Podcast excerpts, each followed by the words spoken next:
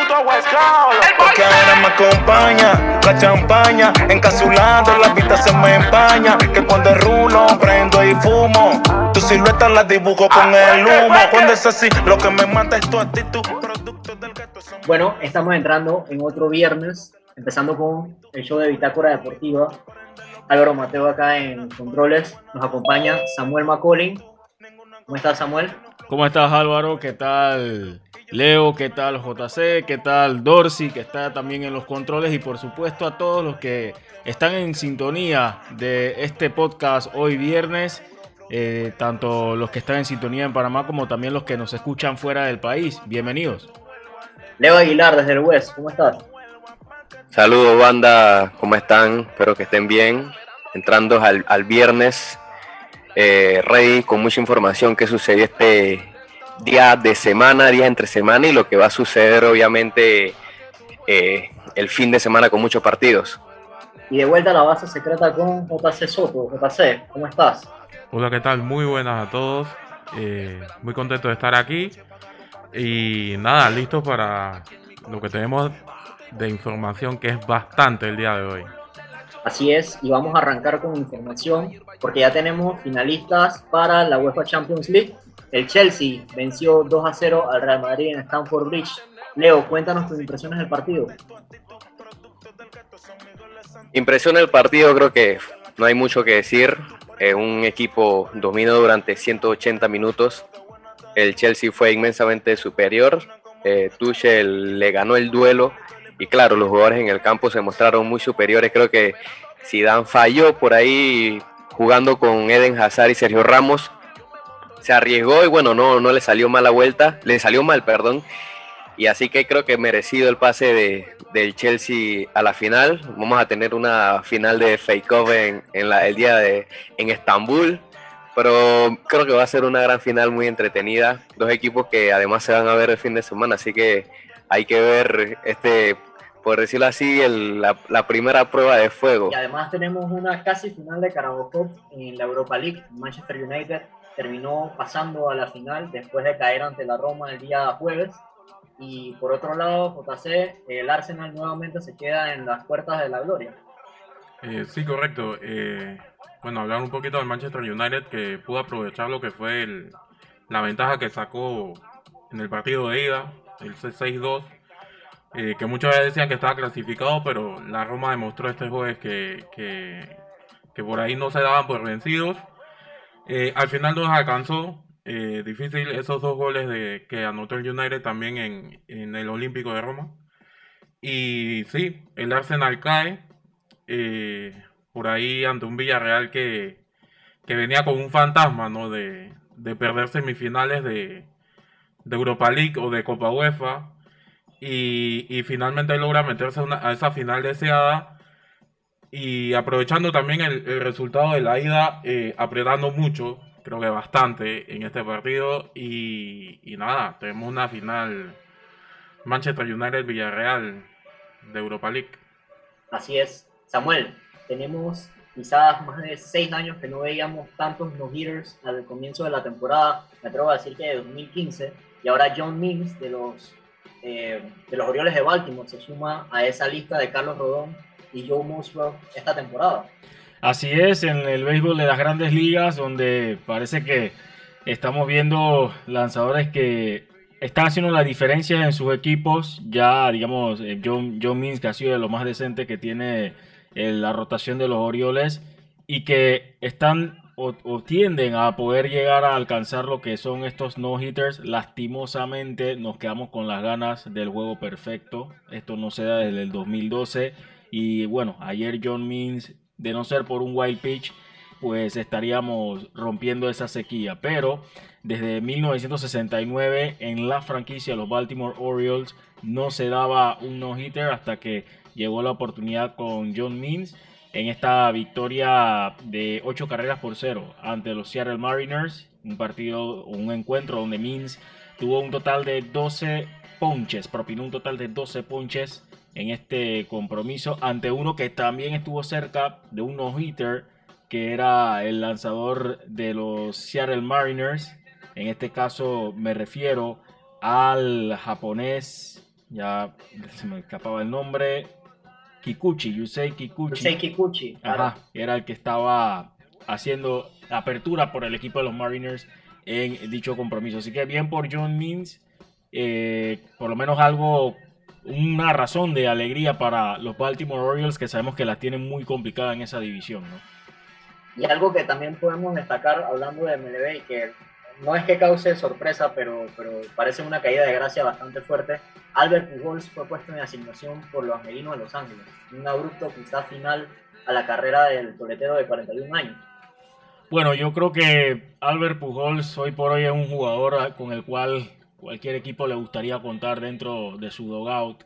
No solo por la experiencia, sino por lo que es Albert Pujols. Para mí es una leyenda viviente dentro del béisbol de las grandes ligas es una institución de la MLB y todavía es un jugador que saludable y activo está para seguir alcanzando récords. Es cierto de que ya cuenta con una edad bastante veterana, 41 años, pero ya sigo, sigo considerándolo como un jugador que en un momento dado, si lo necesitas, puede hacer el trabajo es cierto de que ya el equipo de los Angels está pensando en lo que es reestructurar su, plantilla en todos los sentidos y más con un técnico, un manager ganador como Madon, que a mi concepto, bueno, yo tengo alguna una opinión reservada de Madon en este caso, sobre todo hacia Jaime Barría, pero ya ese es otro tema.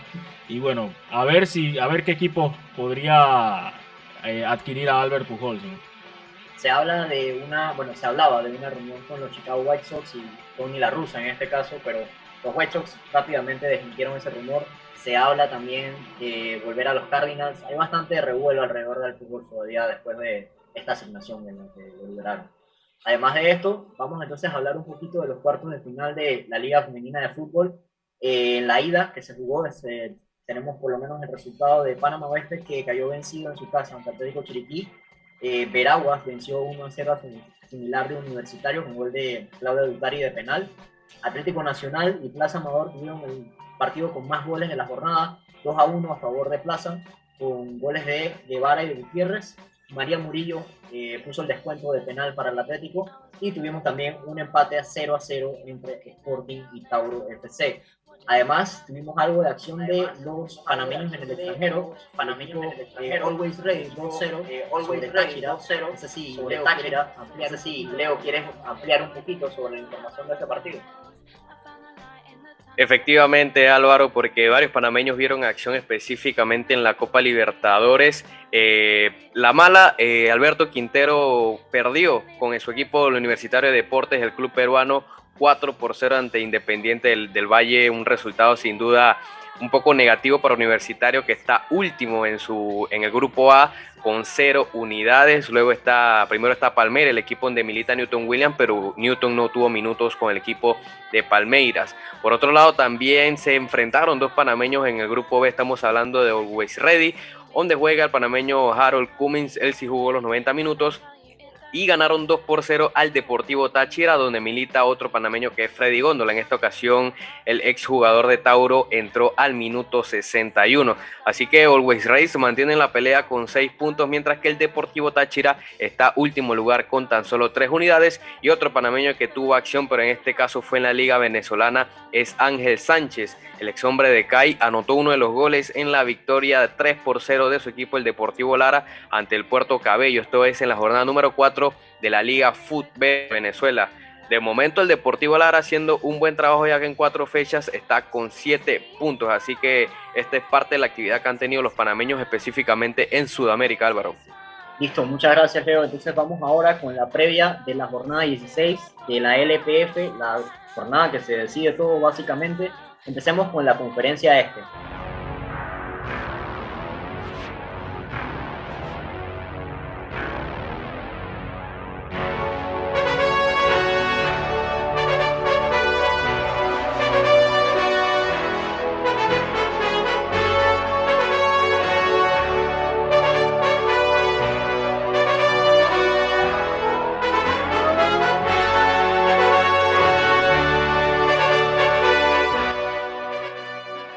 Caballeros, jornada de, como dicen en todos los clichés deportivos, vencer o morir. tenemos juegos muy interesantes para esta conferencia este, la jornada 16, San Juan Tenemos un Costa del Este Tauro donde los dos tienen que sumar para avanzar. Tenemos un partido donde no se juega nada entre Alianza y Plaza, quizás una oportunidad de sumar de cara al descenso. Y tenemos otro juego importante entre Árabe Unido y Sporting, esta vez en la costa atlántica, donde también se puede definir alguien que avanza. Así es, es la jornada donde se acabaron las, las excusas, es la jornada donde se define quiénes van a continuar soñando en este campeonato y quiénes van a tener que despedirse, ya sea con mucha vergüenza o con una despedida que ratifique lo decepcionante que ha sido su campeonato. Será una jornada muy, pero muy entretenida. Yo pienso que va a ser eh, más electrizante que lo que fue el cierre de la jornada en el torneo irregular que tuvimos, que era el denominado Apertura 2020.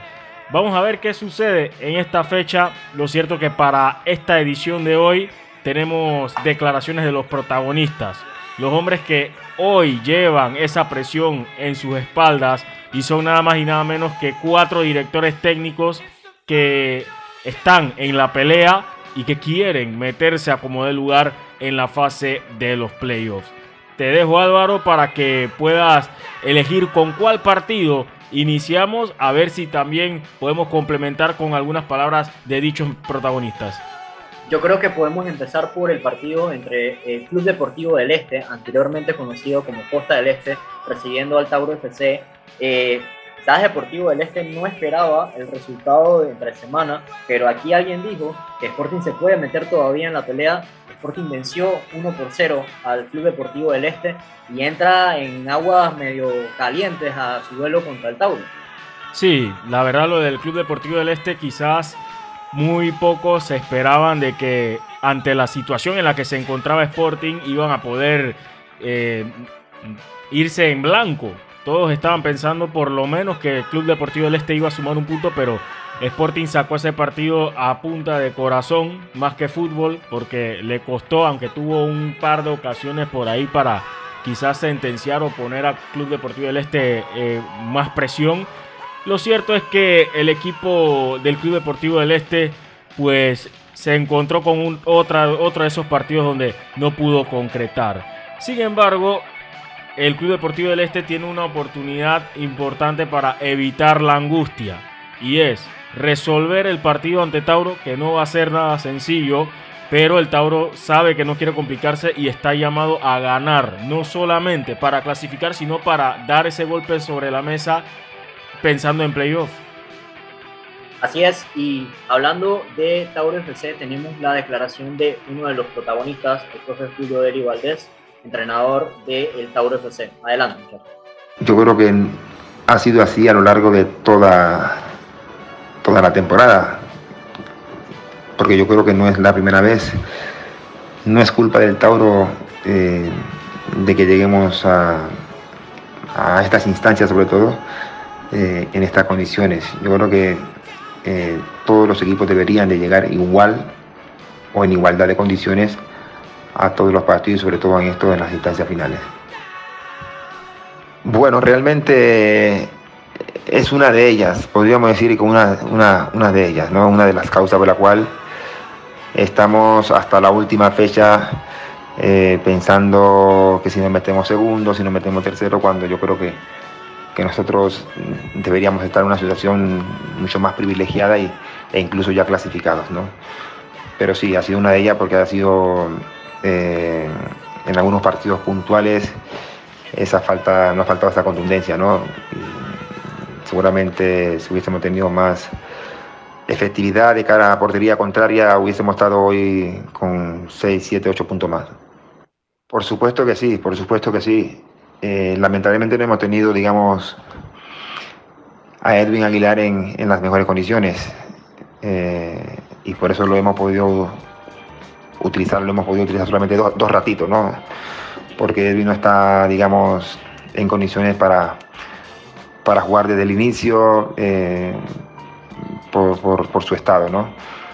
Pero yo creo que de igual forma para nosotros tenerle es, es importante porque yo creo que Edwin es uno de esos líderes que, que suman y estando él en el grupo para nosotros es, es fundamental, tenga participación en el campo, ¿no?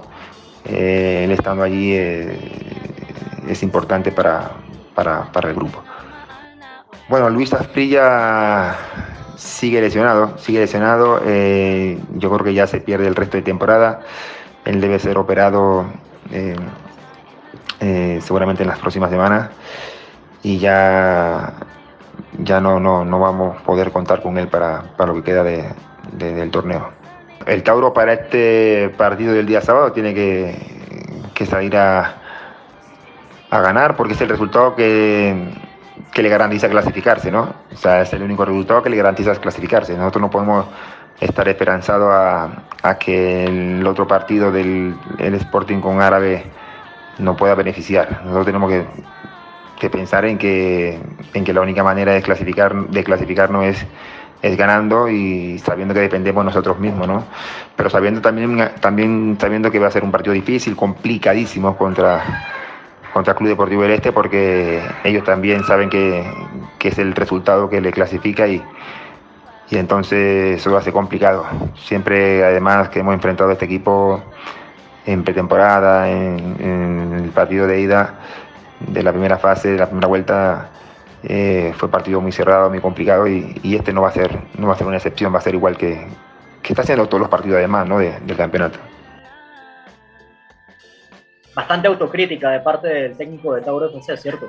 Sí, él está anuente de que no era la situación en la que debería estar el equipo. Atribuyó también a la falta de contundencia como una de las causas por la que el equipo no pudo, digamos, tener una clasificación asegurada o, digamos, tener menos preocupación en esta fase. Eh, las lesiones también me parece que han jugado un papel importante dentro de Tauro, sobre todo la ausencia de Edwin Aguilar y la repentina ausencia de Luis Asprilla que estaba dándole muchísimo a este equipo, por lo menos en el lateral derecho. Así es, y algo que me llama mucho la atención y ahora revisando la tabla de posiciones, cinco de los seis equipos de la conferencia este tienen un récord, o sea, una diferencia de goles negativa. Tauro se coloca con menos 2 y se, vence, se, me, digo, se mide ante el otro equipo que también está cerca de, de esa diferencia que menos 1, que es Deportivo del Este. Hay una falta de gol que es un poco preocupante totalmente en la conferencia, en realidad. Sí, una conferencia que se ha definido en detalles, partidos muy estrechos, eh, y que es la naturaleza de lo que ha representado este torneo para por lo menos estos seis equipos. Sí es. Leo, hablemos de Deportivo del Este. ¿Qué le falta a Deportivo del Este o qué apuntarían ellos a utilizar como su principal arma para vencer a Tauro y asegurar su pase a la siguiente ronda? Sí, el Club Deportivo del Este, sin duda lo hablábamos, un, cuadro que ha venido de, de menos a más, eh, dirigido por Borowski, un equipo que me parece ha encontrado ahora sí una de las mejores versiones de sus futbolistas claves como Valentín Pimentel, eh, César Yanis y también hablábamos por ahí de, de Diego González que, que, le ha dado mucho a este equipo de Borowski. Eh, está en segundo lugar, pero obviamente eh, el último resultado este con, con, el Sporting lo ponen aún más aprietos. Me parece que haber sacado un resultado le iba a dar un respiro, pero ahora no. Yo fui el que dije que si el Sporting ganaba sin duda se iba a meter en, en la pelea, perdón. Y claro, eh, es un partido vital, me parece que es uno de esos equipos que, que nadie daba mucho por ellos eh, iniciando la temporada, pero creo que ahora tiene, tiene todo para, para clasificarse, pero claro, ante un equipo del Tauro que, eh, como ustedes señalan, no ha sabido eh, definir partidos, le ha faltado un poco de efectividad. Ambos equipos son por ahí después de Alianza los que menos han anotado. Así que quién sabe y quizás por ahí tengamos un partido de pocos goles. Samuel, tuviste la oportunidad de hablar con Felipe Borowski entre semanas, ¿cierto? Sí, eh, Felipe Borowski que, mm, bueno, reconoce mucho la situación en la que se encuentra el equipo, pero no pierde la, la fe de que ellos merecidamente deben estar en la siguiente ronda, o por lo menos en palabras es lo que nos refleja el director técnico del Club Deportivo del Este.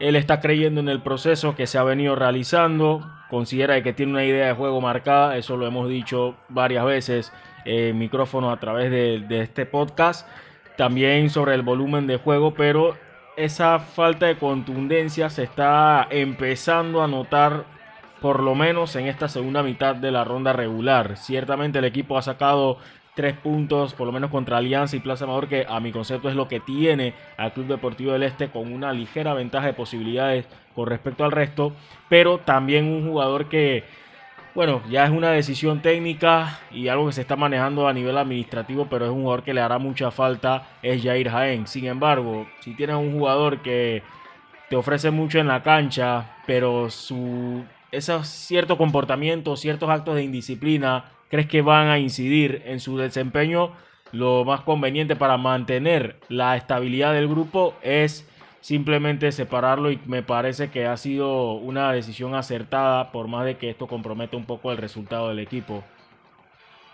Y cambiamos entonces de banda y nos vamos al juego entre Alianza y Plaza Amador. Eh, Plaza Amador ya clasificado a la siguiente ronda con 27 puntos, 10 goles, eh, la diferencia es a favor de ellos a 10 goles se enfrentan al equipo sotanero de la conferencia este, que es Alianza, solo ha sumado 11 unidades y se encuentra ya fuera del baile. JC, vamos a ver quizás a un Plaza Amador descansando un par de jugadores clave, eh, ¿crees que mantengan el mismo equipo más o menos para darle continuidad a la idea de juego que tienen? Danos tu comentario. Eh, yo creo que eh, sería lo ideal que le diera descanso a ciertas unidades y, también creo que, les va a ayudar mucho estas, esta, o sea, dar descanso a, las unidades en este partido y, e incluso esa clasificación directa a, play, a, semifinales que no los hace jugar playoffs. Me parece que, aquí, eh, aquí deberían es eh, manejar un poco el, al equipo y, y darle descanso por lo menos a los buitragos a, a los Murillo, o sea, estos jugadores que son fijos en la, en la titular. Y nada, eh, Alianza, Alianza por ahí también debe ver si, si quiere cerrar bien el torneo dando una buena cara, eh, jugando mejor de lo que ha mostrado y, por fin tratando de anotar las, las oportunidades que tienen y no han podido. ¿no? teniendo en cuenta que Jair Palacio es un técnico que no está acostumbrado, digamos, a encontrarse en instancias como estas, eh, la alianza, supongo, supongo yo, que va a querer sumar de tres porque tienen una pelea contra el descenso a partir de del próximo torneo, Leonardo. Sí, correcto, Álvaro. Eh, creo que por ahí ese, el que va a buscar más ese partido es el cuadro de la alianza, como tú lo señalas. Quizás por ahí para terminar de una, iniciar el próximo torneo quizás con, algo de ventaja dependiendo de lo que haga el San Francisco, que tiene sí un duelo más, un duelo difícil ante un equipo que sí se está eh, peleando algo. En este caso, el Plaza Amador no, como JC señala, el Plaza Amador creo que va a tener una semana y media de por ahí de, de, de relajamiento, porque en este partido es obvio que va a dar descanso a muchos de sus jugadores titulares y además de eso está clasificado directo ya a semifinales, por lo que también cuando se jueguen los playoffs, ellos también van a estar descansando. Así que obviamente el técnico Jorge Eli Valdés va a dar descanso a muchos jugadores, mientras que eso lo puede aprovechar el Alianza, que claro, va a salir con su mejor equipo que tiene Yair Palacios para, como señalaba, ¿no? buscar terminar de la mejor manera este torneo e iniciarlo con buen pie. No va a ser lo mismo por ahí decir que la Alianza empezará el torneo siendo último, a decir que la Alianza va a empezar el próximo torneo por arriba del San Francisco. Así que creo que el que se pelea más en este partido es el equipo de la Alianza más que el Plaza Amador, que su trabajo ya lo hizo el pasado fin de semana ganándole al equipo del Ara Unido. Y cambiando entonces de juego hacia la costa atlántica, tenemos que el Árabe Unido va a recibir a Sporting San Miguelito en otro duelo directo que puede significar la clasificación de uno de estos dos equipos que todavía tienen algo de chance, teniendo en cuenta de que el segundo y el tercero se van a estar midiendo también ambos equipos, se bueno, un equipo ocupa la cuarta posición con 18 puntos, mientras que el segundo, Árabe Unido, se encuentra en la posición 5 con 16. Bastante eh, precaria la situación de ambos clubes, sobre todo de Árabe Unido, que es un club que tiene mucho historial en nuestra liga, JC. Eh, sí, yo creo que eh, el Árabe Unido no puede ser un equipo que esté en, una quinta posición en esto de las conferencias, ¿no? Eh, yo creo también que, al Árabe Unido lo que, lo que le ha costado también han sido bastante los errores en defensa, como casi en toda esta conferencia del, este. Y bueno, eh, Sporting que de la nada se mete en la pelea sacando ese resultado ante Costa del Este. Para mí un poco inesperado por todo lo que se había contado. Que no tenía centrales, que no tenía, que tenía las bajas de jugadores importantes por los casos de, de COVID. al final sacan este resultado, se meten en la pelea y yo creo que, que Sporting ya ya sabe un poco cómo ganar en ese Armando de Valdés, ¿no? Así es. Y Pitácora Deportiva tuvo la oportunidad de hablar con ambos técnicos. Vamos primero con las declaraciones de Juan Sergio Guzmán, director técnico del Lara Unión. Yo creo que siempre trabaja uno para lo mismo, para querer ganar, ver a su equipo mm, en su funcionamiento habitual, que es lo que quiere uno pero al frente hay un equipo que también eh, está tratando de, dar lo mejor y, para eso trabaja uno. Entonces estamos tratando de buscar un, equipo tipo donde todos tengan y, y, consuman una idea el día sábado, el día domingo. Ahora pues no importa porque se juega lunes, martes, miércoles, pero bueno, es la idea y, yo creo que para eso siempre el objetivo uno A o la prioridad es, es ganar. Entonces yo creo que este, este es fútbol, donde no podemos programar los jugadores para que no se equivoquen. Y, esto pasa, esto pasa en la Liga Panameña, pasa en, Colombia, pasa en Europa. Eh, creo que en Champions ves errores garrafales donde no es que son jugadores de élite. La realidad es esta. No, no, hemos salido muy, muy beneficiados en estos últimos tres partidos. Cuando se pierde cosas, muy pocas cosas se ven bien. Entonces, como siempre, tratando uno de, de, subirles el ánimo a los muchachos, de seguir trabajando porque hay que seguir mejorando y sobre todo cuando mm, venimos de esta situación tan difícil y de donde los jugadores, la liga en Panamá nunca se ha jugado cada tres, cada cuatro días, entonces se, resienten los jugadores, hay sobrecargas y, los muchachos de pronto no, no, tienen tanto, tanto, tanto cuidado para eh, ese cuidado personal que uno necesita como, como futbolista profesional y, y luego y luego cobra la factura. Bueno, siempre le digo a, mis dirigidos que la única parte donde no hay presión es cuando estamos dos metros bajo tierra. Es la única parte. De resto siempre va a haber presiones, siempre. Eh, ha pasado que tenemos un equipo bien joven, con una con un promedio de entre 21 y 22 años y nos ha costado, nos ha costado. Los muchachos más mayores pues no han podido casi estar de la, ser de la partida por decir. Yo creo que es, es indispensable saber de que, de que, el equipo está en construcción y que, que todo esto que ha estado pasando puede mejorar, puede ir avanzando y los muchachos lo tienen, los muchachos lo tienen entendido. Eh, ya cada vez terminar bien, terminar bien y terminar bien es clasificarnos, terminar bien es meternos al, a los playoffs, terminar bien es estar en, en la final. Tenemos quizás un Juan Sergio Guzmán bastante reflexivo tratando de balancear las aspiraciones de su equipo entre el factor humano de sus jugadores y la exigencia que tiene este torneo, sobre todo en la parte física de sus jugadores, ¿no?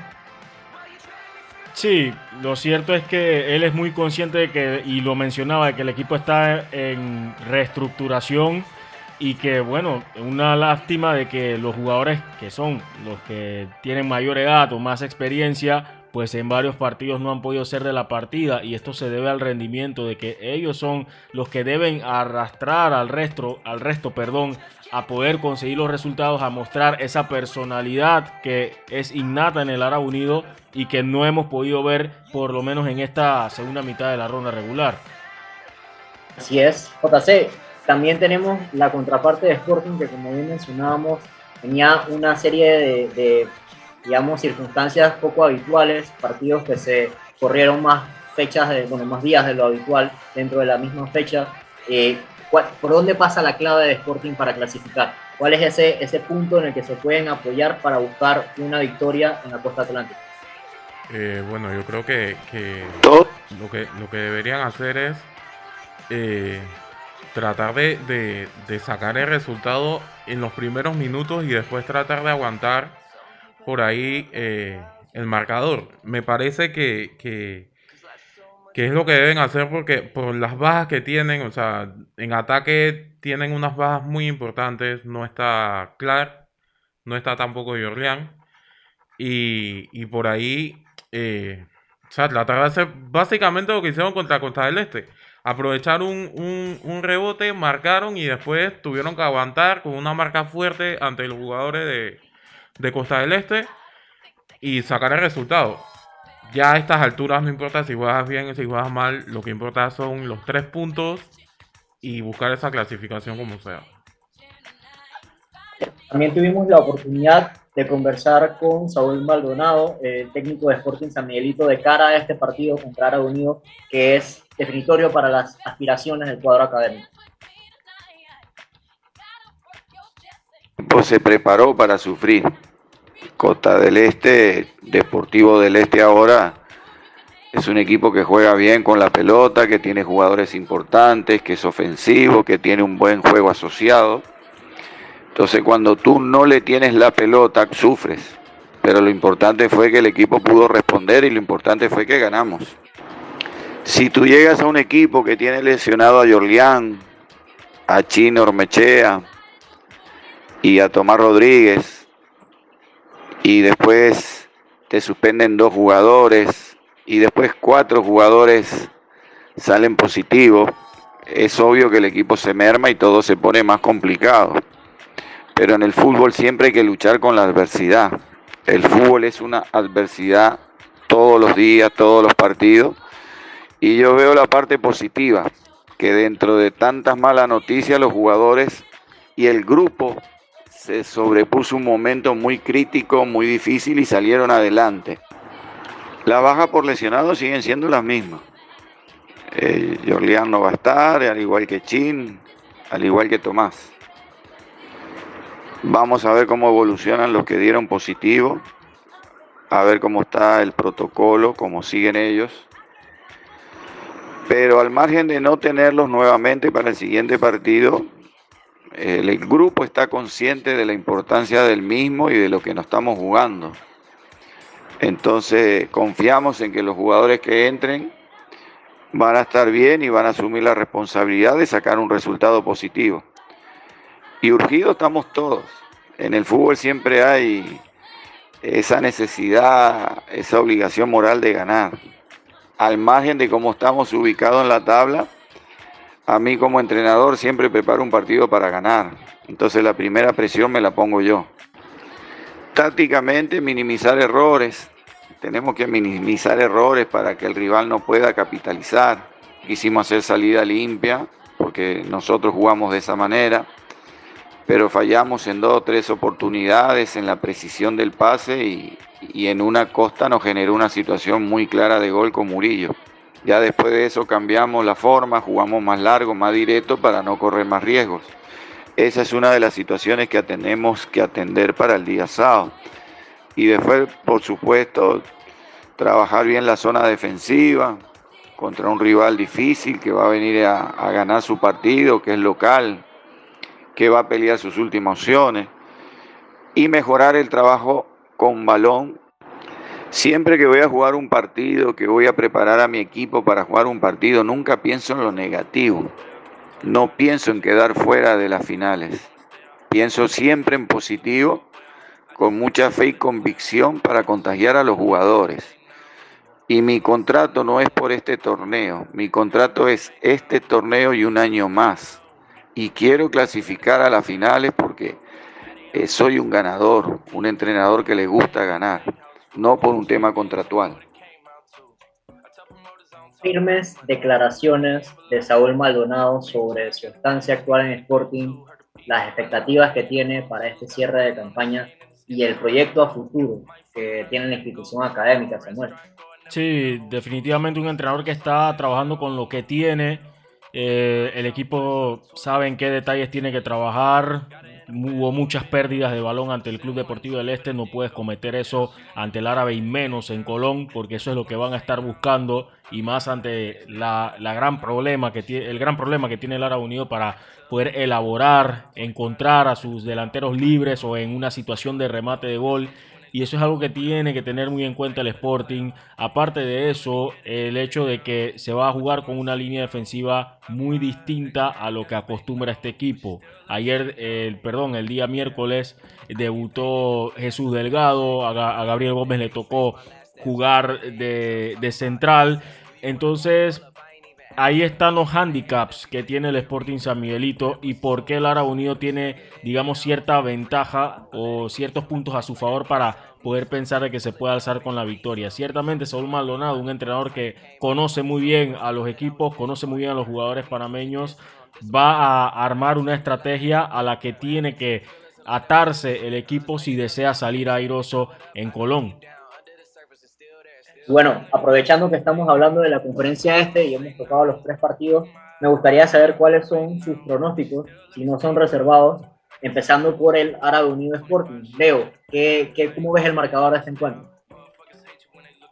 Eh, diciendo o escuchando las palabras del técnico Maldonado y también de, de, mi compañero Samuel, viendo las bajas que tiene el Sporting, ojo con el Deportivo Árabe Unido, eh, creo que ahora le queda una bala eh, la victoria del, equipo justamente de su rival del Sporting ante el Club Deportivo del Este, creo que le da un aire más.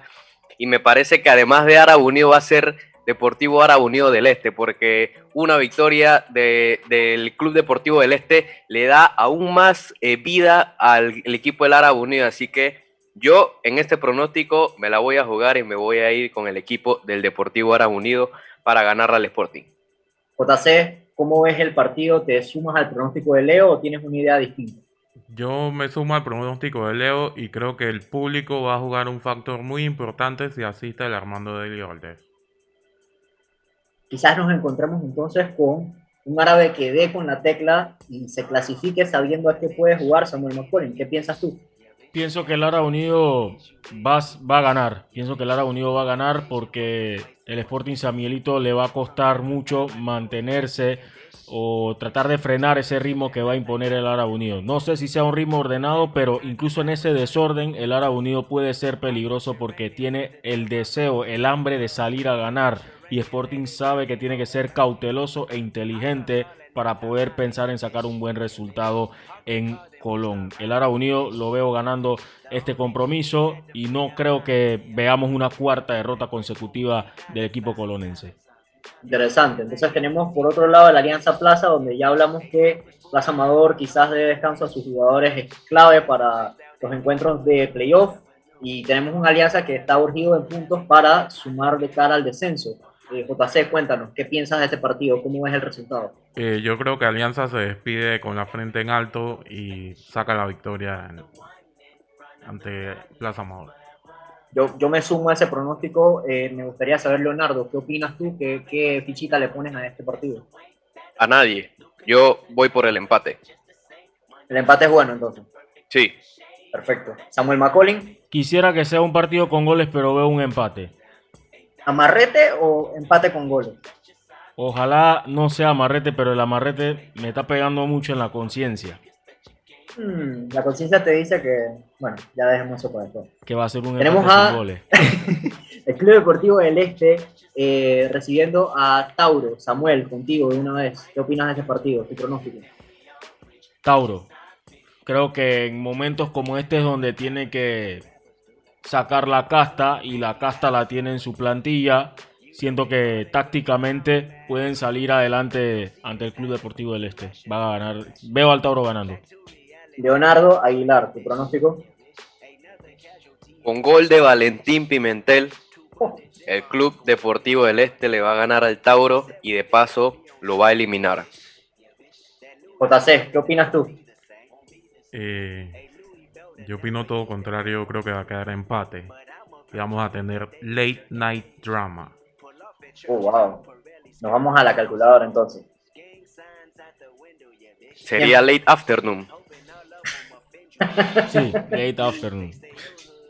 Bien, después de haber hablado entonces de la jornada 16 para la conferencia este y una previa bastante extensa aquí entre nosotros, vamos con un mensaje importante del Metro de Panamá y volvemos con más información. ¿Lo oyes? Escucha bien. Ahora sí. Ese es el sonido de los usuarios del metro que cuidan su salud y la de los demás. Y es que al viajar callado en el metro de Panamá, estás reduciendo las probabilidades de más contagios. Tu silencio dice mucho. Viaja callado. Evita contagios. Metro de Panamá.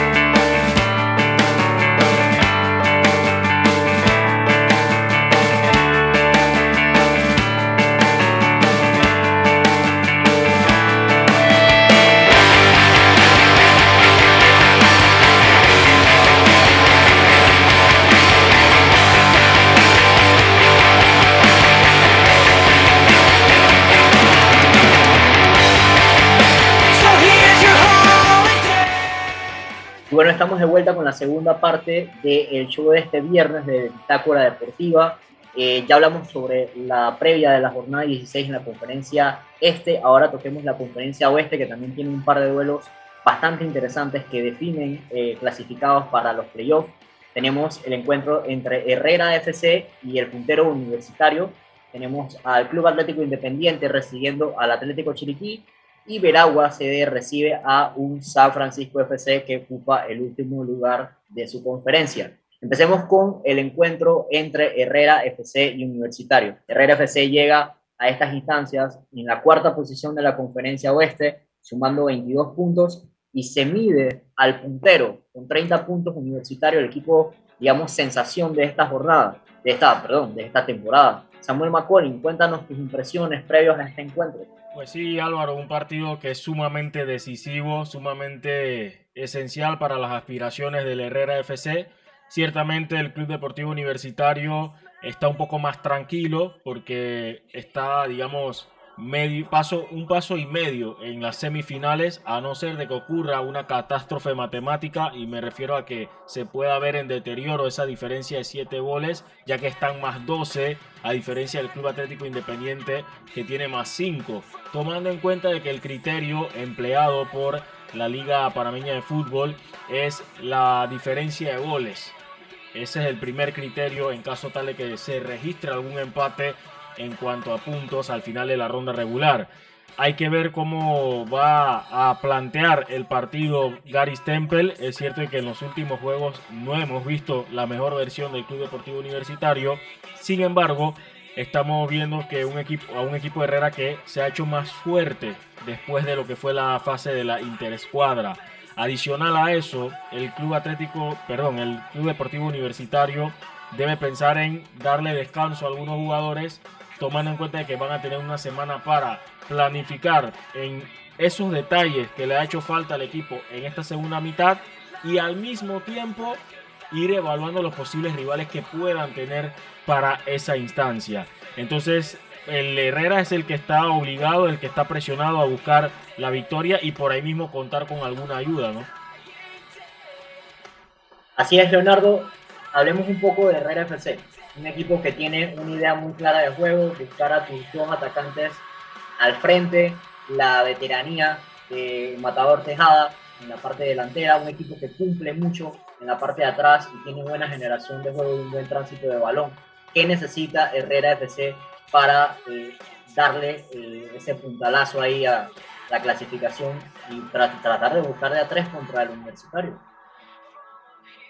Sí, primero que todo necesita ganar, ¿no? Eh, El resultado de la, de la pasada jornada en donde empató con, con San Francisco eh, lo pone muy mal al equipo de Herrera, lo, baja al cuarto lugar. Recordemos que, estuvo un par de, o la jornada antepasada estuvo en tercer lugar, luego su victoria entre Chiriquí, pero luego vinieron dos empates sin goles además.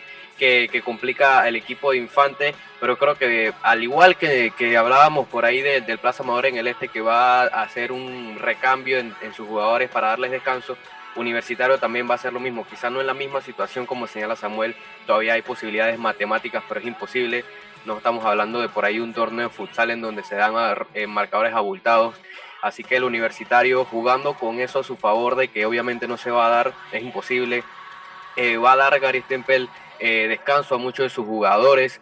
Eh, incluso hubo por ahí cambios en la portería. Quizás Jair Catuy que reciba descanso, Nilson Espinosa, Calderón, jugadores que son usualmente titulares en un equipo que hizo los deberes durante la primera parte de la temporada y obviamente eso le ha servido del colchón. Así que por parte del Herrera solamente le queda eso, no buscar la victoria con lo que tiene, con liderados por, por Luis Tejada y por ahí Manuel Morán también que ha sido vital y esperar por ahí un milagro en uno de los partidos que, vamos a hablar así adelante. También pudimos conversar con eh, el director técnico de Herrera FC, Julio Infante, que nos dejó estas palabras para Bitácora Deportiva. Adelante con el.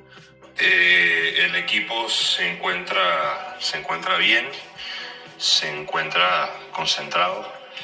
Estamos eh, más que al tanto de que en el, en el fútbol se han visto eh, este tipo de situaciones y el remate final siempre en la LPF en los últimos por lo menos 3-4 años ha tenido definiciones en las últimas jornadas. Así que estamos, estamos bien, estamos bien. Tenemos jugadores que han pasado por estos escenarios de definiciones la última jornada, última fecha, incluso mi persona, el torneo anterior, eh, nosotros pasamos por, por un tema de goles a favor con, con esta situación de, de última jornada simultánea, pero el equipo está íntegro, bien físicamente, no tenemos lesiones, algunos jugadores que vienen con amonestaciones, pero de resto bien. Pero encontrar el equipo un poco más allá de la jornada, eh, digamos, intergrupal, finalizando con Alianza, eh, fue algo que nosotros teníamos un poco en expectativa de que pudiese ocurrir. Nos hubiese gustado que saliera antes todo esto y por ende estamos en esta situación. Dejamos muchos puntos de local comenzando el torneo. Pero temporadas cortas donde nada más hicimos eh, cuatro juegos de preparación y, y bueno, eh, también es un equipo nuevo. Nosotros no hemos jugado en conjunto, es una institución nueva en todo su sentido, en el EPF, en la parte extradeportiva, en lo administrativo, ¿verdad? En nuestro rodaje para, para hacer nuestros primeros juegos. Eh, fue la primera emoción de, de, todo. Nuestro primer gol, nuestra primera asistencia, primera derrota, empate, victoria, etcétera. Todo fue lo primero. Y bueno, sí, nos tardamos un poquito, pero aquí estamos arriando, gracias a Dios, a un, a un despertar al final. Estamos aquí peleando hasta la última ronda. Hoy podemos ver que los no goles a favor que hemos tenido nos está costando la clasificación. Pero de repente, si hay un milagro el, sábado, podemos darle gracias a, a los arcos en cero seguidos que hemos sacado. Desde el partido con Alianza, CAI, Chiriquí, Veraguas, San Francisco, el equipo no perdió más, siempre se mantuvo sumando. Eh, evidentemente fue nuestra peor derrota, abrupta, una goleada que nos dejó muy mal parados emocionalmente, pero de repente al final no, nos dio ese aprendizaje y nos levantamos un poco tarde, pero al final despertamos. Sí fue un gran aprendizaje a lo duro, Nunca pensamos que, que, nos iba a ir de esa manera. Un equipo que nos pasó por encima, que independientemente con las bajas que viene, eh, ha sido el más regular independientemente de los últimos resultados del torneo. Sí, lo principal es lo que inicia esa, esa oración, ganar. Ya después nosotros, porque si nos ocupamos en, en lo otro primero y, y dejamos fuera el ganar, puede ser que después no pase nada, porque no hemos ganado nuestro partido. Eh, lo del apoyo yo diría que más es un pundonor deportivo. Lamentablemente no vimos ese pundonor deportivo de, de los demás colegas en, en un momento dado de esta última jornada, pero bueno, son percepciones personales. Un recadito ahí deja el técnico Infante a otros compañeros en la conferencia. ¿Con quién o quiénes habrá sido al momento de que este equipo estaba sumando?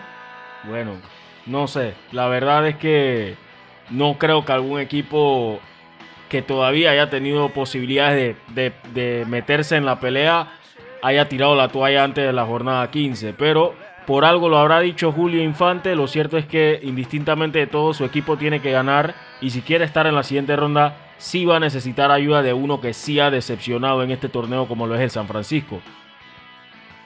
Así es, el San Francisco que viene de empatar con Herrera FC en un partido donde hubo muchas oportunidades de gol, pero ninguno pudo capitalizar. O sea, que se hayan dejado, este, digamos, vulnerar por el ataque de San Francisco, que ya venía siendo algo cuestionado, dice mucho de Herrera de cara a esta etapa buscando la clasificación todavía. Sí, de hecho el equipo de, Herrera sabe de que ellos no habían empezado entre los tres primeros lugares y fueron hasta cierto punto el mejor equipo de la segunda vuelta. El detalle es que ellos estaban peleando entre el cuarto y el quinto lugar. Y esa es la razón por la que ahora, y sumando, sumado el hecho de que no pudieron ganar en la fecha antepasada o en la fecha pasada, ahora está en una situación donde dependen no solo de sí mismos, sino también de esa ayuda. Pero cualquier cosa puede pasar en la última jornada. Yo confío mucho en el espíritu deportivo del equipo porque tú no vas a pegar un viaje de 5 horas para perder o no vas a pegar un viaje de 4 horas para perder o para decir que, hey, esto fue simplemente para demostrar a la junta directiva de que hay que cambiar cuerpo técnico, hay que, hay que cambiar de gerente deportivo. Y por tal razón yo pienso que el San Francisco no se va a regalar en el Omar Torrijos. Es correcto, entonces hablemos de el San Francisco visitando a Veraguas, que está también necesitados de sumar para afianzarse en esa tercera posición, ya que a cuatro puntos de Atlético Independiente no los va a alcanzar, pero por lo menos puede dar ese, esa zancada y quitarse de encima a un Herrera que está un punto atrás en la clasificación. Sí, correcto, Álvaro. Eh, el equipo de, del San Francisco, que como señala Samuel, eh, por ahí no se va a regalar eh, el pésimo torneo que ha tenido el San Francisco para el olvido. Y me parece que para por ahí quizás terminar con la frente en alto, el mismo caso en el otro lado con, con Alianza, una victoria obviamente de visita no, no la haría para nada mal. Obviamente, eh, incluso muchos llegamos a pensar que, que, a estas alturas de la jornada, pensando hace meses atrás, ¿quién iba a pensar que sería el equipo de Veraguas el que estaría peleando clasificación y San Francisco el equipo ya primero eliminado? Pero eso es lo bonito del fútbol, lo bonito que nos ha dado este nuevo formato de la Liga Panameña de Fútbol.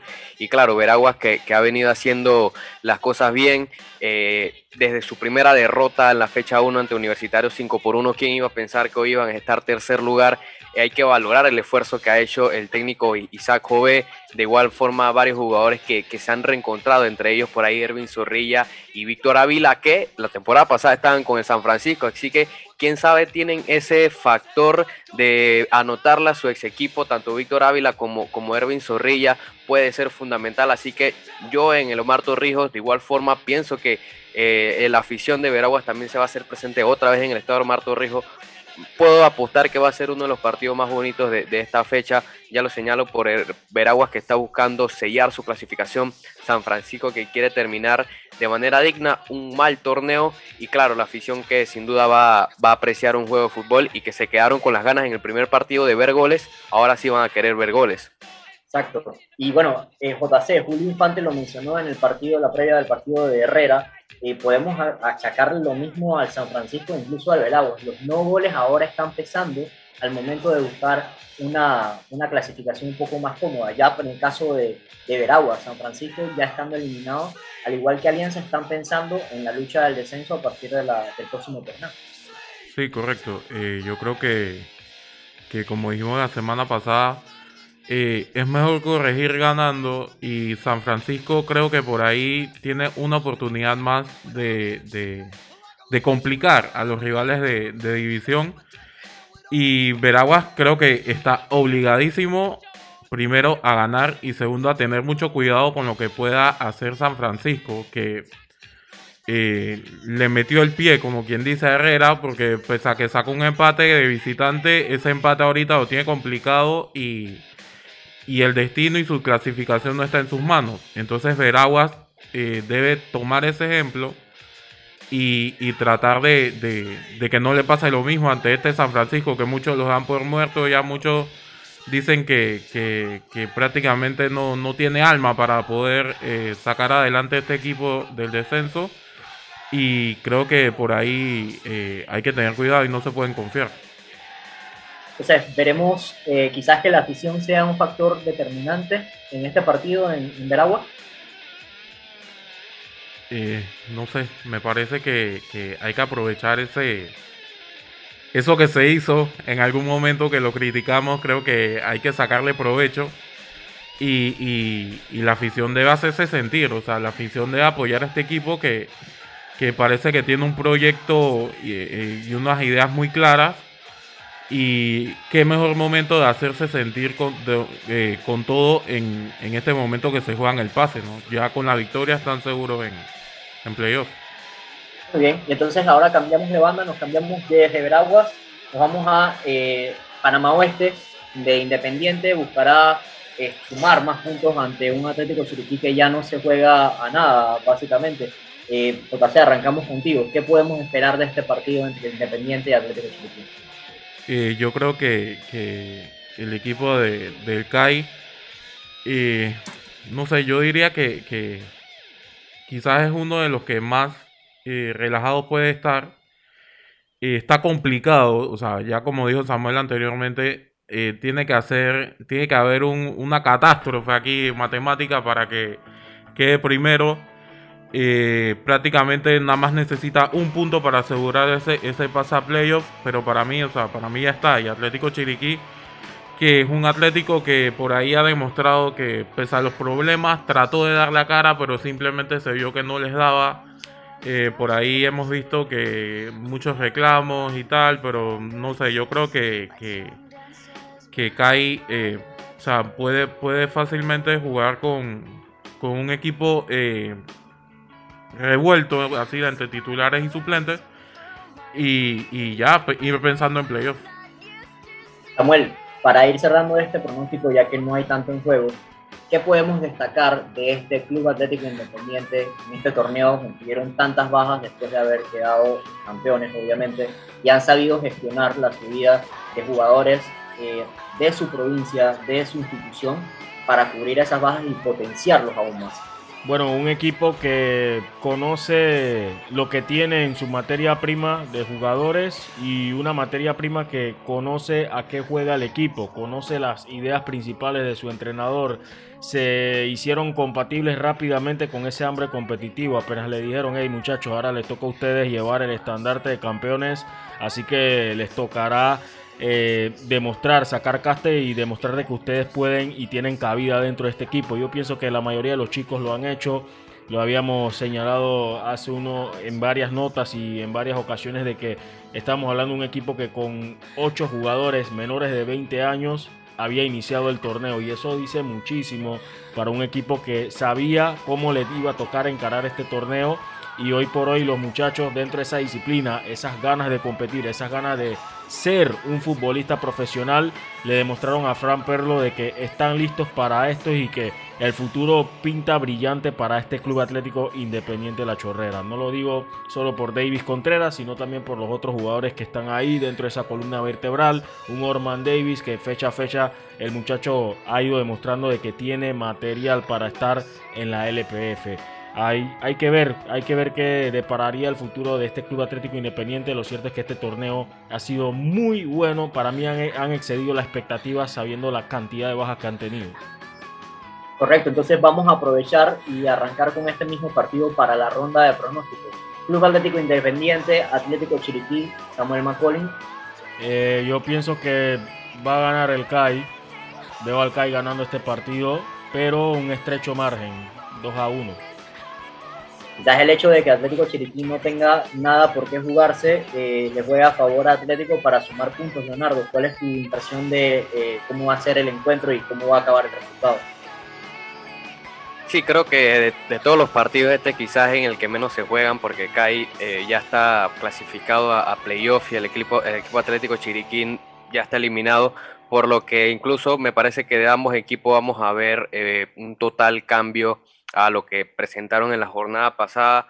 Y por ahí me la voy a jugar un poco más con, con las estadísticas, ¿no? De los siete partidos que, que, el equipo del CAI ha jugado en el Muquita como local, eh, ha perdido tres y empatado uno. Así que le ha costado un poco al equipo del CAI eh, sus partidos en casa. Perdió ante Herrera, perdió ante el Árabe Unido, también perdió ante Universitario y, y, casi pierde contra Veragua, sacó el empate. Así que le ha costado eh, y, los, y los resultados que ha tenido en casa tampoco han sido tan eh, abultados, no 1 a 0, 2 a 0. Así que creo que puede sacar el equipo el Atlético Chiriquí. Me voy por el Atlético Chiriquí una victoria en la chorrera interesante el pronóstico de Leonardo JC. ¿Lo acompañas en esa idea o tienes una idea distinta de lo que puede pasar en el Mosquita Sánchez? No, yo acompaño más el pronóstico de Samuel. Creo que gana Kai en, en el Muquita. Eh, pero sí, también creo que por la mínima para mí va a ser 1-0. Interesante, muy bien. Entonces pasamos a Veraguas contra San Francisco. JC, empezamos contigo mismo. Cuéntanos, ¿qué piensas de este partido? ¿Cuál crees que va a ser el resultado final? Eh, yo creo que es el momento de que Veraguas demuestre que de verdad está para dar la pelea y dar de qué hablar en, en la LPF. Y también eh, respaldado por ese público que, que asista al, al, estadio a apoyar al equipo, creo que sacan la victoria por ahí, no sé, un 2 a 1, un 2 a 0. Eh, creo que por ahí sería la, mi pronóstico. Leonardo, tenemos a un San Francisco que quizás no llega en el mejor momento, pero que de unas semanas para acá está mostrando un mejor fútbol. ¿Le aguará la fiesta al Veraguas que busca una clasificación histórica? Me gustaría, pero lo veo poco probable. Eh, además del mal juego, también tiene innumerables bajas. Eh, si bien es cierto, en el último partido con Herrera tuvo más ocasiones, pero aún así no anotó. Eh, realmente no, no veo ante un equipo de Veraguas que, que, sí creo que puede anotar, tiene suficiente poderío en ataque para, para, hacerlo, así que yo me voy con una victoria de Veraguas, no sé si amplia o por la mínima, pero creo que el equipo de Veraguas va a ganar y se va a clasificar. Samuel, tenemos a un equipo de Veraguas que es uno de los estandartes de esta conferencia oeste, que vinieron a competir pese a muchas dudas antes del arranque del encuentro de parte de los aficionados e incluso de los seguidores de la liga. Y estando en una posición tan importante como esta, donde puedes sumando ante un equipo, digamos, grande, porque lo es, dentro de la Liga Panameña de Fútbol, podría cerrar una clasificación histórica, como hemos mencionado. ¿Cuál es tu pronóstico para este encuentro?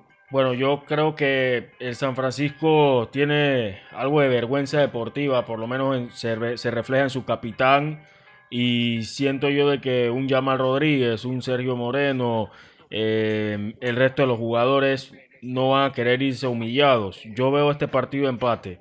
Yo veo este partido empate en el Omar Torrijos por más de que también Veraguas tenga todas sus armas listas, pero veo un empate en el Omar Torrijos. Interesante. Bueno, me quedo contigo, Samuel. Tenemos por último el Herrera FC buscando también una clasificación que eh, pasará a la historia como una de las más importantes, siendo la primera vez que compiten en primera división.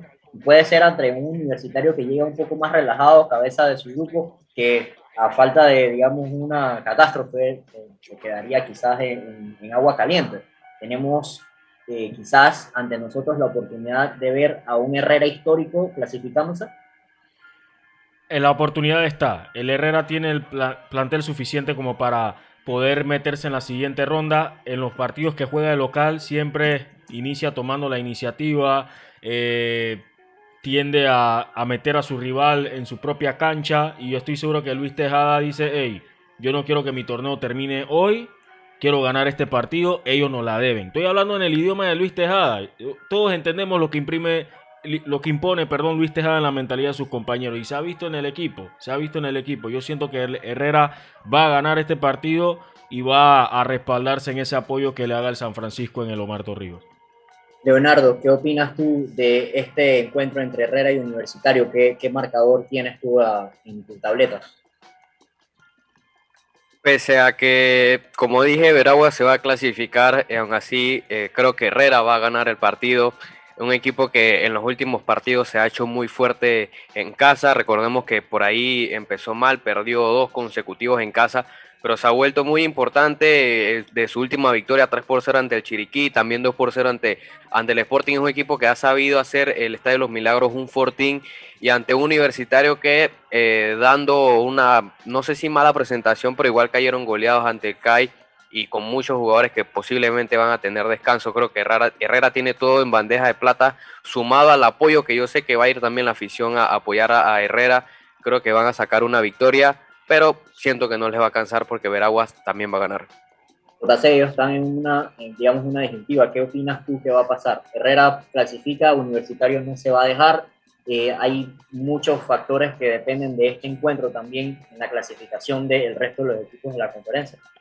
Sí, yo, yo creo que coincido con Leonardo. Eh, para mí, Herrera se va con se va con la frente en alto de este torneo sacando una victoria universitario, pero lastimosamente creo que para mí no le alcanza. Y, y nada, o sea, eh, me parece que, que, sería bueno que marcara a Luis Tejada también en el partido. Y para que, aunque sea la afición, se vaya con esa alegría de este último partido de ronda regular, ¿no? Perfecto, bueno, habiendo ya cubierto todos los partidos de la conferencia oeste, vamos con un nuevo mensaje del Metro de Panamá y volveremos con más eh, debate e información en este show de viernes de Bitácora Deportiva. A veces hablar es de buena educación. Dar las gracias, decir buenos días. Otras veces quedarse callado también lo es. Porque al viajar en silencio en el metro de Panamá, estás reduciendo las probabilidades de contagios, cuidando tu salud y la de los demás. Tu silencio dice mucho. Viaja callado, evita contagios. Metro de Panamá. Bandida busca amor en otra parte. Si yo no cambio, no voy a cambiarte. No es necesario que vaya a explicarte que no busco amor. Cambia el cigarrillo por el yo. Y bueno, después de haber tocado en la jornada de LPF, la jornada decisiva, la 16, empezamos a hablar sobre eh, Panamá en el premundial de futsal de CONCACAF batieron a un similar de México 5-4 en un partido donde sobró bastante drama y bastantes goles, sobre todo de Carlos Pérez, que marca eh, nuevamente un hat-trick en la competición, Samuel McCollum. Sí, una selección de Panamá que, hay que decirlo, no se vio tan bien en este partido ante México, pese a que había obtenido la victoria, pero igual el equipo sabía de que hay que aceptarlo, era superior a México, solo que tenía que jugar un poco más con la desesperación de México y siento que Panamá, como también lo, van a escuchar en voz propia del director técnico, como que cayó en esa desesperación del equipo mexicano. Obviamente hay algunas cosas que todavía estoy tratando de, de, aceptar dentro de esta selección nacional. Por ejemplo, el hecho de que me parece que no tenemos cierres nominales o cierres fijos, que es una posición a mi concepto muy importante, sobre todo por cómo se juega el fútbol sala acá en nuestra zona. Y por momentos en ese partido siento yo de que la parte física, el duelo físico, el hombre a hombre, ese duelo, a algunos jugadores le costó, sobre todo cuando estaban tratando de salir o, o, armar su juego desde atrás. Hubo muchos errores que cometió Panamá, pero confío de que son cosas que se, que se pueden corregir, son cosas que quizás no vayamos a ver tan seguido, esos errores en futuros compromisos. Al final Panamá sacó la casta, supo jugar con esa desesperación que tuvo México porque incluso se dedicaron a pegar. No sé qué había sucedido ahí, creo que el criterio arbitral quedó bastante a deber y se vio incluso en el final del partido, ¿no? Como algunos terminaron con los encontronazos, pero muy inteligente lo de el asistente técnico Apolinar Galvez y también el, el capitán Edgar Rivas en sacar a los jugadores panameños de la provocación, porque hay que pensar obviamente en Canadá, pero se ganó, no se jugó bien, sin embargo, se cumplió con ese primer objetivo. Y bueno, después de haber hablado un poco sobre el partido donde México eh, cayó el 5 de mayo ante su similar de Panamá por 5-4, escuchamos las declaraciones del técnico de la selección de Panamá de futsal, el técnico José Botana, eh, de cara a su compromiso eh, contra Canadá este viernes. Buenas, buenas noches, muchas gracias, gracias a Dios por todo este triunfo. Eh, vinimos aquí a guerrear no solamente un pase al mundial, sabemos que tenemos que guerrear, ya llevamos dos finales, faltan tres finales. Entonces, el objetivo de nosotros no es solamente clasificar, el objetivo de nosotros es jugar bien y llegar a ser campeón de CONCACAF. Eh, lo, que nos, lo que nos bastó hoy fue la ansiedad nos estaba matando. La ansiedad nos mató en todo el momento. Cierto momento el profe trató de explicarnos, entonces no tratamos de escucharlo bien. Cuando nos dedicábamos a jugar a lo que él sabe, a lo que él nos enseñó, salían las cosas, pero hubieron ciertos momentos que la ansiedad nos estaba matando y, y bueno, los errores son para, para poder resolverlo después. Y gracias a Dios se sacó el triunfo. Es algo que, que estamos contentos, pero no estamos contentos del todo porque sabemos que no jugamos bien. Tanta presión, no tenemos tanta presión. La presión nos la ponemos nosotros mismos. Nosotros mismos somos nuestros adversarios porque si se ponen a ver los goles que nos cayeron, no le quito el mérito a México, pero los goles que nos cayeron fueron errores de nosotros sabemos que tenemos que resolver esas cosas, esos pequeños detalles. Y solamente seguir luchando.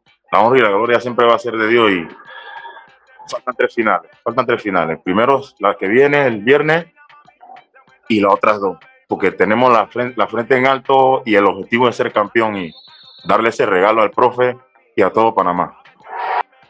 Sí, creo que no, no, nos transmitieron la, la ansiedad y el nerviosismo y las ganas que tenía México. Obviamente ellos eran los desesperados, los que necesitaban el resultado y nosotros caímos en ese desespero desde el principio. Creo que, que los momentos que logramos, los pocos momentos que logramos manejar el partido y hacer las cosas que trabajábamos y todo eso, eh, éramos superiores y teníamos la pelota, pero caímos, caímos en el desespero muchas veces, un poco de ansiedad no sé si por la rivalidad, y, y, y, nos transmitieron eso y, el partido por momentos se, se volvió un correcalle. Valorar, valorar que los chicos supieron resolver el partido y lo sacan adelante y ya. Eh, nosotros, nosotros concentrados en cuanto a la competición, nos marcamos como objetivo obviamente clasificar al Mundial.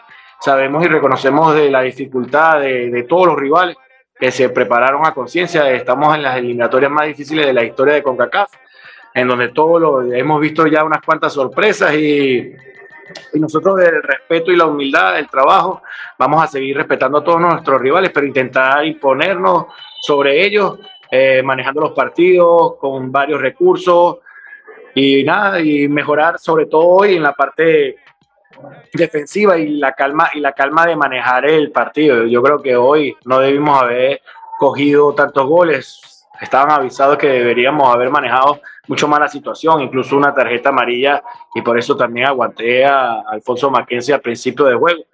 Y estábamos bien, dominando, y entonces creo que, en ese aspecto hay que mejorar. Obviamente eh, pecamos eh, y, y, en ese aspecto vamos a trabajar sobre el equipo para poder enfrentar el próximo rival bastante interesantes las palabras de José Botana y previamente también de Oscar Hins, jugador de la selección de futsal de Panamá, uno de los anotadores 4 sobre México. El otro anotador fue Ariel Castrellón. Ya mencionamos el hat-trick de Carlos Pérez. Nos quedamos esperando nuevamente el gol de mi Lord, tu Lord, nuestro Lord, Samuel Mejorno. Sí, la verdad, siento que el partido no, no le estaba encajando para Rumán Milord porque, como reitero, era un juego más físico, se jugaba mucho al filo del reglamento y Botana lo que necesitaba era que alguien volviera a meter a Panamá en lo que, en lo que sabe hacer, en tener la pelota y tratar de mover al equipo contrario, porque estamos siendo víctimas de nuestros errores. Lo cierto es que me encanta la autocrítica de este equipo. Para mí es una de las selecciones nacionales más humildes, la que se dedica a trabajar junto a la de Fútbol Playa, es de la que menos se queja y no estoy diciendo que no tiene derecho a quejarse, obviamente tiene muchos motivos por el cual quejarse, pero estos muchachos cuando se les llama o se les invita a que compitan por Panamá y que hay una oportunidad para sobresalir, ellos se dedican a eso, a ganarse su puesto. Y ahora están buscando ser campeones de CONCACAF. No es, nada, no es una tarea fácil, pero primero tienen que pensar en Canadá. Todos sabemos cómo son los equipos de Norteamérica, son muy metódicos, son equipos que se dedican mucho a hacer las cosas de la manera más correcta o de la manera indicada, la manera ideal. Pero ellos van a estudiar obviamente las falencias que tiene Panamá. Reitero, yo no pienso que Panamá va a jugar igual. También considero de que vamos a ver a un Panamá distinto ante el equipo de Canadá. Pero un Panamá más centrado en evitar complicarse la vida. Y es buscar a como de lugar amarrar ese cupo al Mundial. Porque el partido de México podemos decir de que te da una segunda oportunidad. Pero mañana, eh, perdón, el día de hoy eh, no, hay, no hay segundas oportunidades para Panamá. Y considero de que tienen que ganar esa ese partido ante Canadá para pensar mañana en una semifinal que los acerque a esa posibilidad de ser campeones, ¿no? Pero hoy ante Canadá es oportunidad para hacer historia, para seguir con ese legado que está dejando el futsal. Sí, buscarían la clasificación a su tercer mundial de futsal eh, de FIFA eh, de manera consecutiva, ya que se clasificaron primeramente al Mundial de Tailandia en 2012 y luego al de Colombia en 2016, una selección de Canadá, el rival de turno, que fue segundo en el grupo D, eh, luego de caer la noche del miércoles frente a Costa Rica por marcador de 5 a 1. Y como bien mencionas, de vencer a Canadá, Panamá clasificaría al Mundial de Lituania de 2021 a desarrollarse entre el 12 de septiembre y el 3 de octubre. ¿Qué podemos destacar de la selección canadiense a la que se va a enfrentar Panamá este hoy, día viernes, a las 4 de la tarde? Bueno, como había mencionado, una selección bastante eh, metódica en su forma de trabajar. Creo que el fútbol canadiense es así. Tiene un director técnico que ha hecho su carrera gran parte en la segunda división, la extinta segunda división del fútbol estadounidense. También tuvo su momento en lo, ya en los casos de su carrera practicando el fútbol sala. Eh, hoy en día también es asistente técnico del Forge FC, el Hamilton Forge. O sea que es un entrenador que siempre ha estado ligado al fútbol, conoce eh, lo que es el fútbol sala, está tratando de, de, liderar a este equipo a lograr algo bastante grande para ellos. Pero eh, siento que Panamá se va a encontrar un rival que va va a buscar lo simple, no se va a complicar Canadá.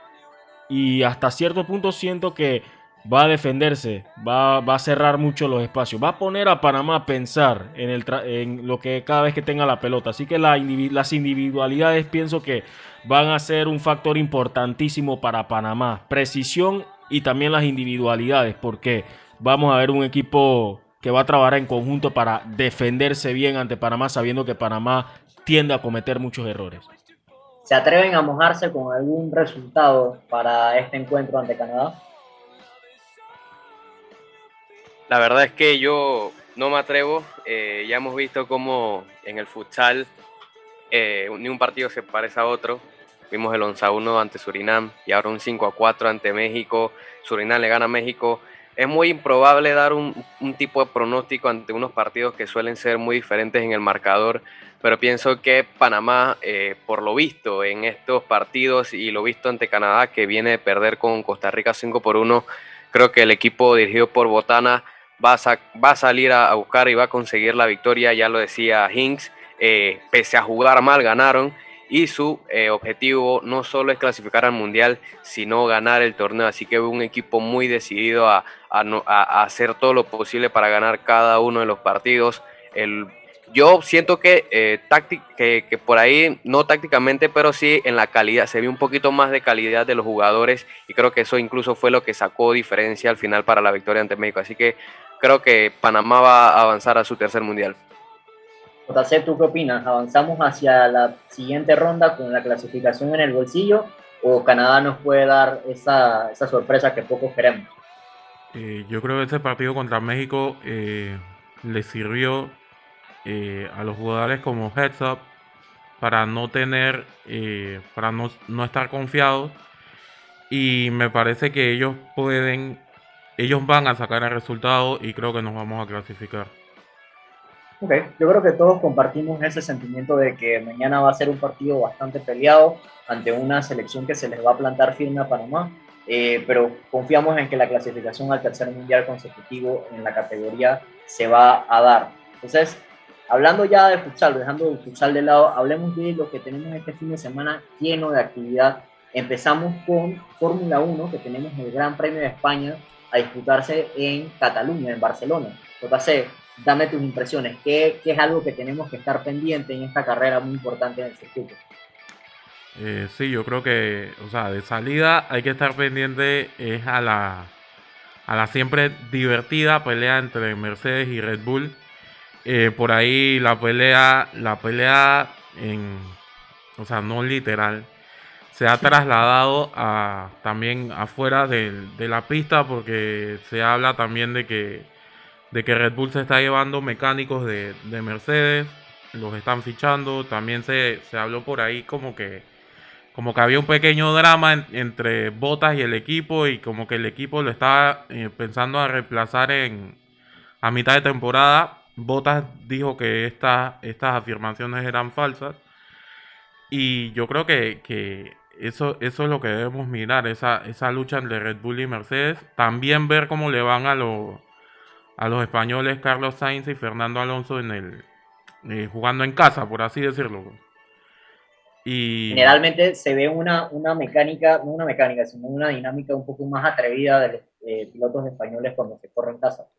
Sí, correcto. Y yo creo que por ahí hay que ver cómo reacciona el, el carro de, de Alonso con ahora con estos upgrades que, que le han ido haciendo y, y veremos, veremos qué pasa con, con esta, esta, esta carrera.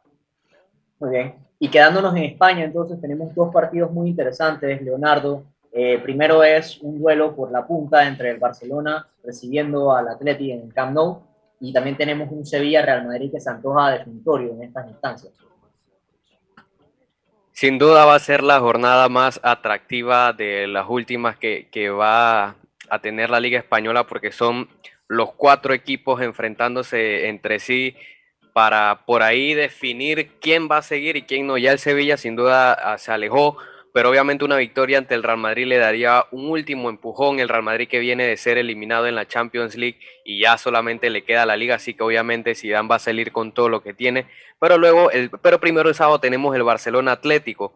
El líder se enfrenta al tercer lugar, un duelo demasiado importante. Eh, una victoria al Atlético me parece que le daría ese empujón final para ganar la liga, pero una victoria del Barcelona sin duda lo vuelve a repuntar tras perder con, con el Granada hace un par de, de, jornadas. Así que es una de las jornadas más importantes que, que va a tener eh, esta liga española y me parece que dentro de toda Europa va a ser una de las jornadas más, más a ver. Así que por ahí los pronósticos pueden ser sorprendentes. El, el, el, día de el sábado juega el Atlético y el Barça y el día domingo juegan el Real Madrid y el Sevilla. Así que vamos a, vamos a ver, creo que después de esta fecha vamos a ver quiénes son los que van a seguir peleando y quién por ahí ya se puede decantar como campeón de la Liga Española. Y por otro lado tenemos lo que va a ser una previa de eh, la final de la Champions entre el Manchester City y el Chelsea Football Club se miden este sábado a las once y media, hora de Panamá, por la Premier League. Manchester City básicamente buscando el punto que les permita decir que son los campeones de la Premier League, Samuel. Sí, ya el Manchester City quiere terminar con esa espera o de repente esa pequeña angustia. Eh, Este Manchester City celebrando lo que ha sido su clasificación histórica a la final de la UEFA Champions League.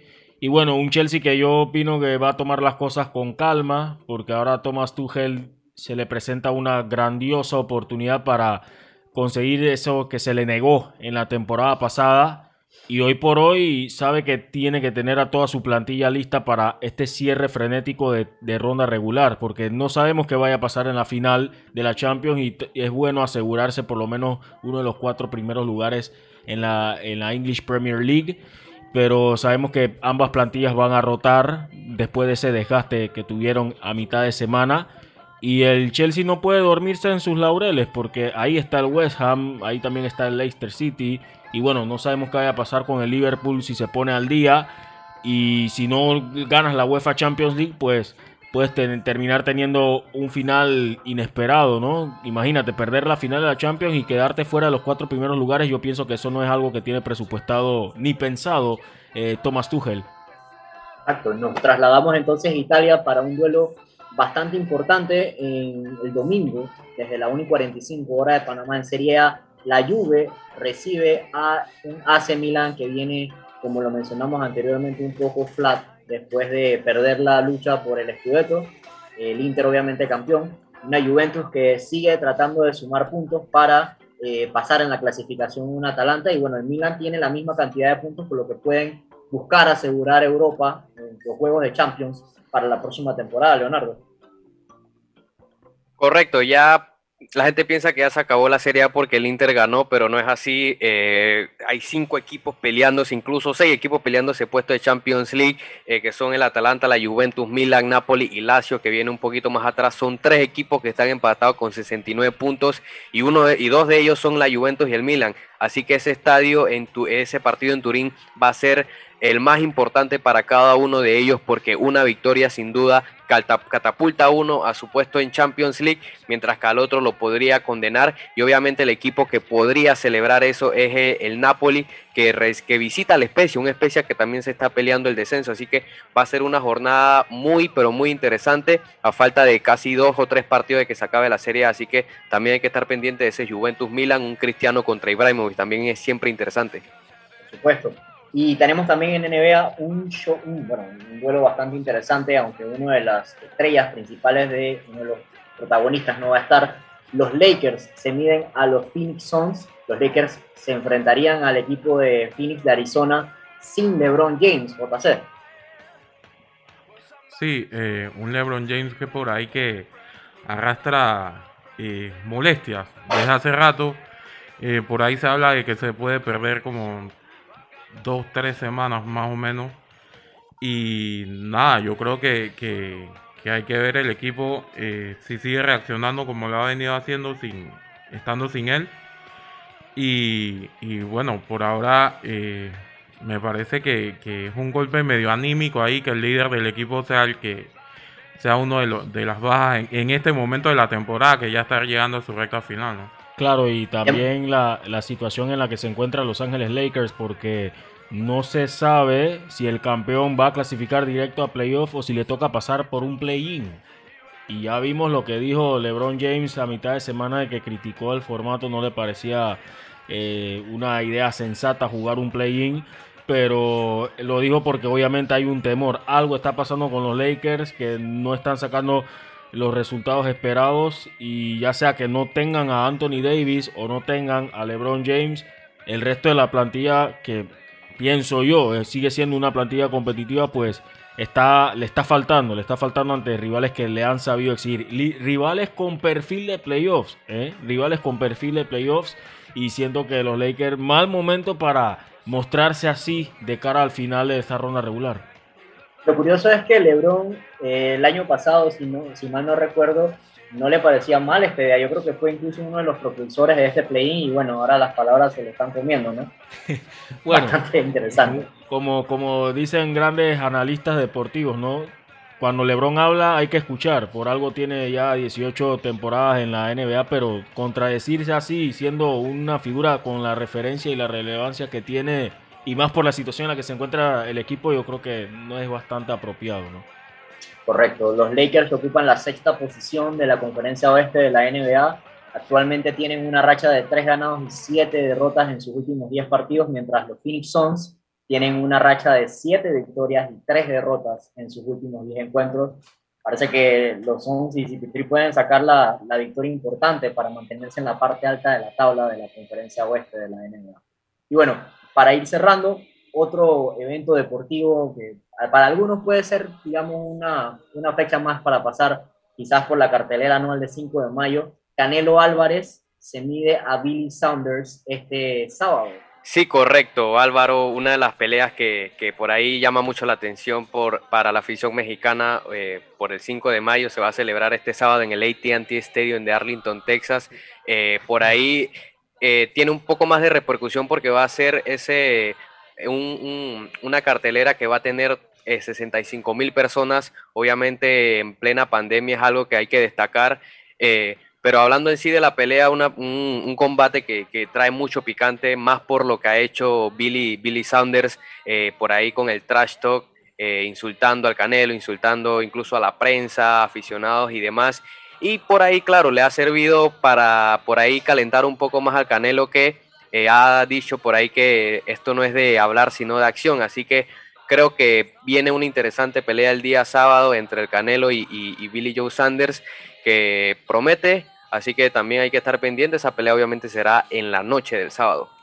Exacto. Canelo Álvarez, que es actual monarca de la WBC y WBA. Y bueno, Billy Joe Sanders, que es eh, campeón en su propio mérito de la WBO. Unificarán entonces estos cinturones. Por suerte, digo, por cierto, Canelo Álvarez es el favorito en las apuestas del momento. Tiene un récord de 55-1-2 con 37 knockouts.